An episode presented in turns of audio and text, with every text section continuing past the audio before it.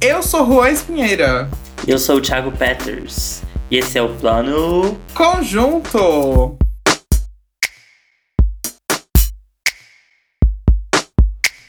E agora nós vamos falar deste outro filme que também está super cotado para indicações no Oscar. Uh! Mas como nós estamos gravando anteriormente as indicações, não temos certeza, mas achamos que sim.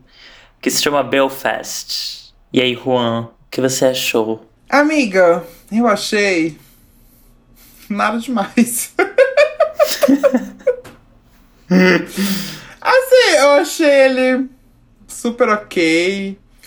É um filme biográfico. É, É um filme. É um é, um, filme. é um filme. Ele foi filmado. Com certeza é um filme. Com certeza é um filme. Sim. E assim, preto e branco, conceito. É bem filme. É, é um filme. De Oscar, com certeza. Com certeza. As notas, pra mim, é um. Três. Três estrelas. eu, eu fiquei no mesmo do Power of the Dog, mas eu vou dar três também. É, essas são as minhas impressões iniciais, você já falou. Não tenho nada a adicionar nem tirar, é a mesma coisa. Eu só gostei muito do sotaque irlandês, porque até me distraía um pouquinho do filme, porque eu ficava com vontade de copiar o que eles estavam falando. Indo pra crítica. No Rotten Tomatoes, 87% da crítica especializada e 91% do público. IMDB 7,4 de 10 e Letterboxd 3,6 de 5. Eu não me identifico com esse público do Rotten Tomatoes. Tá alto, né? né, Tá menina? bem alto. Acho que eu vi errado. Não, eu acho, eu acho que você viu certo. Acho que a gente viu o mesmo filme. A direção e o roteiro foi do Kenneth. Branagh. Ele é bem conhecidinho. Ele já atuou e dirigiu outros filmes. Ele dirigiu Thor também, o primeiro filme. Ele foi ator em Dunkirk e foi ator em algum dos Harry Potters também. Ele era o. Ele era o professor Lockhart, aquele que era uma fraude na Câmara Secreta. Ele era aquele loiro que se achava o galanzão, que todas as mães dos bruxos Ah, adoravam tá. ele. Era o autor dos livros que nem ele escrevia. Sim, Que ele tinha um ghostwriter e tal. sim, sim, tá. Aí, É. eu, conheci, eu conheci ele em Harry Potter. Aí em 2011, quando eu fui assistir Thor, né? Quando eu gostava mais de coisa da Marvel, eu falei, vou assistir o Thor. Aí, Kenneth Branagh, eu conheço esse cara. Aí eu falei, aí eu fui pesquisar, eu falei, Harry Potter. Eu falei, Harry Potter? Ele dirigiu Harry Potter. E quando eu fui ver, o professor Lockhart, eu falei, bicha, tu tá dirigindo? Pois é. Aí depois eu descobri que ele tem essa coisa assim de dirigir, atuar. Ele também tá dirigindo esses filmes agora da Agatha Christie, né? Dos livros da Agatha Christie. E atuando também como o, o Hércules Poi- Poirot. Poirot. Poirot. Poirot. É, Poirot. Que é aquele detetive famoso das histórias da Agatha Christie. Voltando ao que você falou anteriormente sobre o filme. Essa relação do colorido com preto e branco, que é muito forte do filme. Isso é muito Oscar bait pra mim. Acho que esse filme tem muito de Oscar bait. Achei bem desnecessário nesse filme. Achei que foi bem usado, mas sei lá. É, não foi como um Roma ou um Mank ou até The Artist. Amiga, sinceramente, não sei, eu achei muito ok, preto e branco. Eu, eu me acostumei já sempre a cada, sei lá, dois anos no Oscar ter uma estética preto e branco. Mas, por exemplo, o Man que a gente entende por que, que foi preto e branco. Bom, É. Belfast, eu te odeio, vocês estão fazendo defender Mank aqui. que ódio.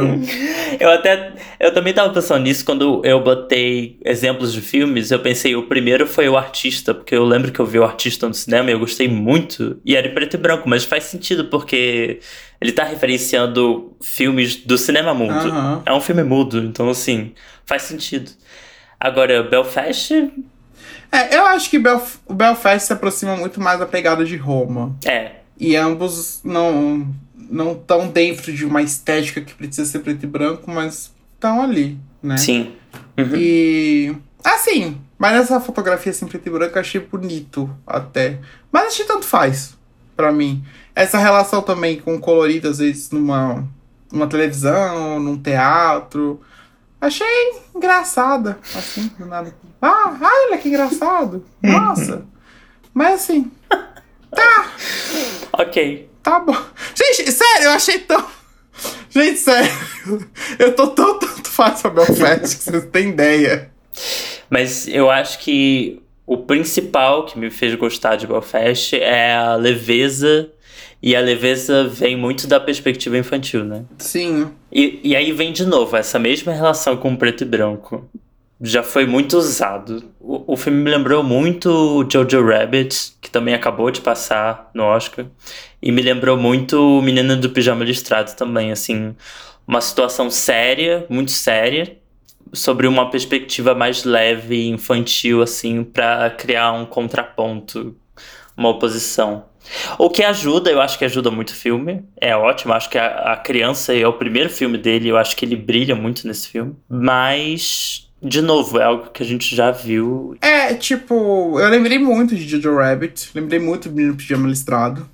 E eu acho muito legal contar essas histórias, tipo, de conflitos históricos através de uma perspectiva infantil. É muito, tipo, as melhores cenas de Belfast são do, pelos olhares da criança. Quando, nas cenas que ele tá ali presente, que tem aquela inocência dele, são as melhores partes. E assim, aquela coisa, já, já vimos, sei lá, o nazismo ali pela perspectiva infantil. A gente já viu o filme preto e branco, ali trazendo coisa histórica também. Então, eu acho que assim, o Kenneth Branagh ele não trouxe nada que inove, e talvez eu acho que nem precisava, mas acho que encaixar esse filme dentro de uma award season vai fazer a gente esperar alguma coisa. Então acho que a gente foi talvez com a expectativa mais lá em cima. Não sei. Porque eu não vou dizer que ele é um filme ruim. Ele é um filme bom. Mas não me conquistou tanto também. Inclusive, eu nem acho que esse, essa questão do preto e branco ou da visão da criança foram os piores pontos. Eu acho que. Sei lá, eu não senti um, um conflito com um externo tão grande, a não sei pelas cenas que eles mostraram. Por exemplo, é, começa. Começa já com aquela agitação ali. Eu acho que o filme começa bem. Que é também como o filme termina. E no meio do caminho, a única outra agitação é quando o pai é ameaçado. E tanto é que ele vai para Londres, tem toda essa questão. Mas assim, eu não senti que estava acontecendo tanto um conflito ali pelo que os personagens estavam passando, não pelo jeito que eles estavam falando que estava acontecendo, sabe? Eu acho que a perspectiva infantil ajuda nesse sentido, sim, porque assim, ele não tem como compreender completamente. Mas ele tava. Ele começou o filme literalmente no meio do fogo. Então, assim. Começou muito agitado e depois foi. Meio que por água abaixo, só pra no final meio que retomar isso. Então, acho que meio que se perdeu nesse meio. Então, não sei. É, o filme ele meio que se perde ali no, no meio que se perde ali no meio. é o que você falou, ele começa com conflitão, termina com conflitão. E ali no meio é aquela coisinha, tipo, da criança gostando da menina, e fazendo as peripécias ali, e tendo as coisas de pergunta pra mãe, pergunta pro pai, aquela fase de criança de perguntar, perguntar, perguntar. Então, fica muito ali. E fica bem por isso, eu também senti isso, tipo, tá acontecendo uma, uma puta de uma coisa ali na Irlanda e a gente não tem tanta noção. O filme, tipo, não sei, ele funciona quase como uma crônica ali. É. Então, talvez ele não queira abordar tanto assim o conflito da Irlanda, mas ao mesmo tempo ele parece que quer. Então, pra onde ele quer ir? Sabe? O que, que ele quer fazer? Sim, porque em O Menino de Pijama Listrado e no Jojo Rabbit, apesar de ser, de ser da perspectiva da criança, ele deixa bem claro o que está acontecendo e quão ruim é o que está acontecendo e quão perigoso é, apesar de estar na visão da criança. Nesse filme, não. Parece que no meio do filme ele meio que abandona tudo só para falar, tipo, ah, o lugar que essa criança mora é onde ela gosta de morar por tal e tal motivos. Mas o perigo, que é o principal, não tá tão presente. Então. É, o que eu gosto bastante do filme é é como o ele aproveita os espaços ali externos, os personagens, a câmera também faz isso desde o começo. Tipo, das crianças brincando ali na rua, do menino correndo. E sabe, a câmera sempre acompanha todo mundo muito bem, ele aproveita muito bem todo. todo. É, tipo, muita coisa ali dá pra você ver que foi gravada em estúdio. Pois é. Ali, aquela rua principalmente. Sabe que eu, por isso que eu acho que foi gravado em preto e branco? Pode ser também. Eu acho que foi preto e branco por isso, porque eu achei muito artificial o ambiente. Eu acho que se fosse colorido, ia dar pra ver que era muito artificial. Lembrei muito da Vila do Chaves. é bem isso, amigo. É porque é bem um cenário de sitcom mesmo. É bem. Sim. Mas ao mesmo tempo, eu sinto que a câmera ali sabe aproveitar muito bem todo aquele espaço. É. E os personagens, a disposição ali de tudo. Sim. A mise-en-scène. A mise-en-scène. Acho muito chique falar mise-en-scène. Mise-en-scène. é, outra coisa que eu não gostei foi a trilha sonora. Eu achei que não fez nenhum sentido com o filme. Parecia tipo, ah, o diretor gosta dessas músicas e ele botou essas músicas. E tem essa questão principal do filme que é se eles saem ou não de Belfast. E aí, finalmente, no final, eles saem. Eu, eu lembrei muito de Minari do ano passado. Porque eles deixam a avó sozinha, de novo. porque o final de Minari já, já para mim já é um erro completo, porque foi deixar a avó sozinha que acabou de ter um infarto em casa. E aí ela botou fogo em tudo. É verdade. Enfim, foi um péssimo final. E aí dessa vez foi de novo. A avó, o avô acabou de morrer. E eles vão se mudar e vão deixar a avó sozinha em casa. Eu fiquei tipo, que velho, o que, que tá acontecendo? Mas enfim. Realmente. O abandono dos idosos. É, o final é aquela. Não sei, tipo. É, é, é o esperado, né? Tipo, vai acontecer aquele conflito e, tipo, no final das contas não tem que sair de Belfast, porque, tipo, impossível. É, é o, bem, é o bem pras crianças. É. Tipo, deixar a criança viver naquele meio ali daquele caos, né? E pros pais também, né? Tipo, o pai tá recebendo ameaças, ele tá vivendo uma coisa melhor em Londres. Uhum. A mãe só quer ficar ali porque ela acha. Ela tá confortável no ambiente que ela acha confortável, mas. Às vezes. Mudanças são ótimas, na verdade. Sim. É, o filme é muito sobre isso também, tipo, aquela coisa daqueles laços que prendem a gente, tipo, aos lugares, né? Tipo, Sim. prende a gente ao passado. Uhum. Ah, mas o. Uma coisa que eu gosto do filme é o menino, o, o protagonista. Eu acho ele super legalzinho. Sim. Acho ele promissor. Acho que ele é tipo um, quem sabe, um Jacob Tremblay. E o que eu gostei muito da direção também foi que o diretor, espertamente, gravou algumas cenas do menininho sem ele saber, dizendo que era ensaio e tal. Só que no meio das gravações o garoto começou a perceber que tinha alguma coisa diferente. E aí eles começaram a tampar quando a luzinha da câmera piscava em vermelho para dizer que tá gravando, para ele não perceber.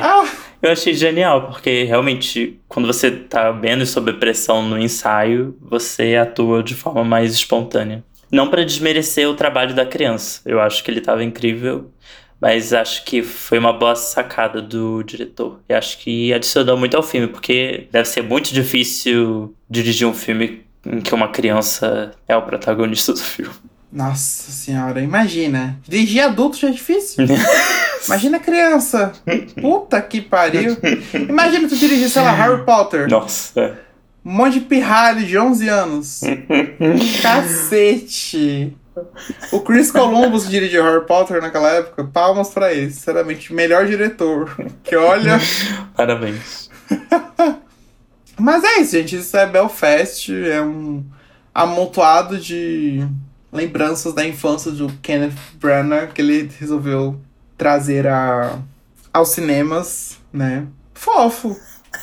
Muito fofo. É um outro filme que a gente está falando.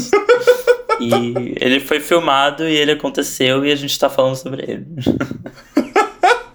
É, e vai estar tá aí nas premiações, tá aí. Se você está ouvindo este episódio é porque ele foi indicado ao Oscar, estamos gravando isso aqui antes dos indicados, então. Se esse episódio foi lançado é porque ele foi indicado ao Oscar. É, a gente não falou, né, do que a gente acha que ele pode ser indicado. A gente acha que o melhor filme, né, porque tá sendo bem cotado, né? Ele tá cotado em muitas é, categorias. Eu vou imitar Power of the Dog e falar elas rapidamente. Melhor filme, melhor diretor, melhor atriz coadjuvante, melhor ator coadjuvante, melhor roteiro original, melhor cinematografia, melhor edição, melhor som e melhor design de produção. Em relação ao Power of the Dog, não tinha design de produção. Mas tinha todos os outros, né? Tinha. Olha. Será que vai desbancar do Power of the Dog? Não acho. Sei lá. Não acho que não. Cinematografia, acho que talvez. Eu acho que acho que pode ser indicado cinematografia. Roteiro original, não sei. A diferença é que esse é roteiro original. E o Power of the Dog é roteiro adaptado. É verdade. Mas aí tem que ver os outros filmes também, né? As, de atuação, gente, dos, tipo assim, são bons, o elenco eu acho bom, mas pra ser esse povo indicado. O Jamie Dornan, o ator coadjuvante seria o Jamie Dornan? É. Eles botaram coadjuvante o pai e a mãe. Ah, sim. Bom, pro Jamie Dornan só tem uma palavra. Gostoso. Apenas. o nosso eterno galã de 50 tons de cinza. Nosso eterno Christian Grey. É, pois é. Que a gente descobriu. A gente descobre em Belfast que ele sabe atuar. É uma revelação, né? E- Talvez ajude, não sei. Jamie Dornan é o primeiro artista a criar o Oscar de artista revelação no Oscar. Nossa, seria muito bom se tivesse, tipo, que nem o Grammy, assim, artista revelação. O prêmio Multishow, artista revelação. seria ótimo. Ah, eu ia adorar. A Gaga ia levar um Oscar por atuação em 2019, eu tenho certeza. Ai, amiga, ia levar mesmo. Ah, é óbvio que Ia levar. Esse ano ia ser Kristen Stewart. Não, sacanagem. Tô brincando, tô brincando. Cuidado pra não mexer com os feinos, amiga. então é isso, gente. Isso foi Belfast.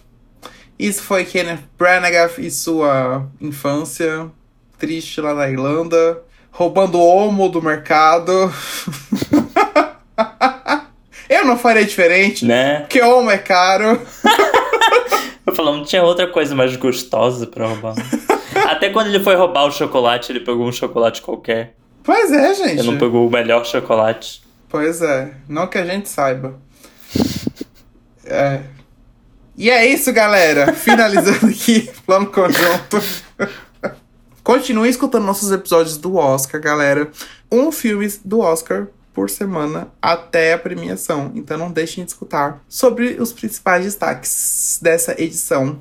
E pra vocês ficarem por dentro de tudo que a gente falou nesse episódio, que a gente vai falar nos outros episódios, que a gente falou nos episódios anteriores, vocês podem seguir a gente nas nossas redes sociais, Instagram, plano.conjunto, Twitter, plano conjunto.cast e também nos ouvir nas principais plataformas de streaming digital, como Spotify, Apple Podcast, Deezer, aonde você preferir ouvir os seus podcasts. Falou tudo, amiga. Literalmente. Finalmente. Amém. Um beijo, galera. Um é beijo. isso. Até o próximo episódio. tchau, tchau, tchau. Tchau. Tô morrendo de sono.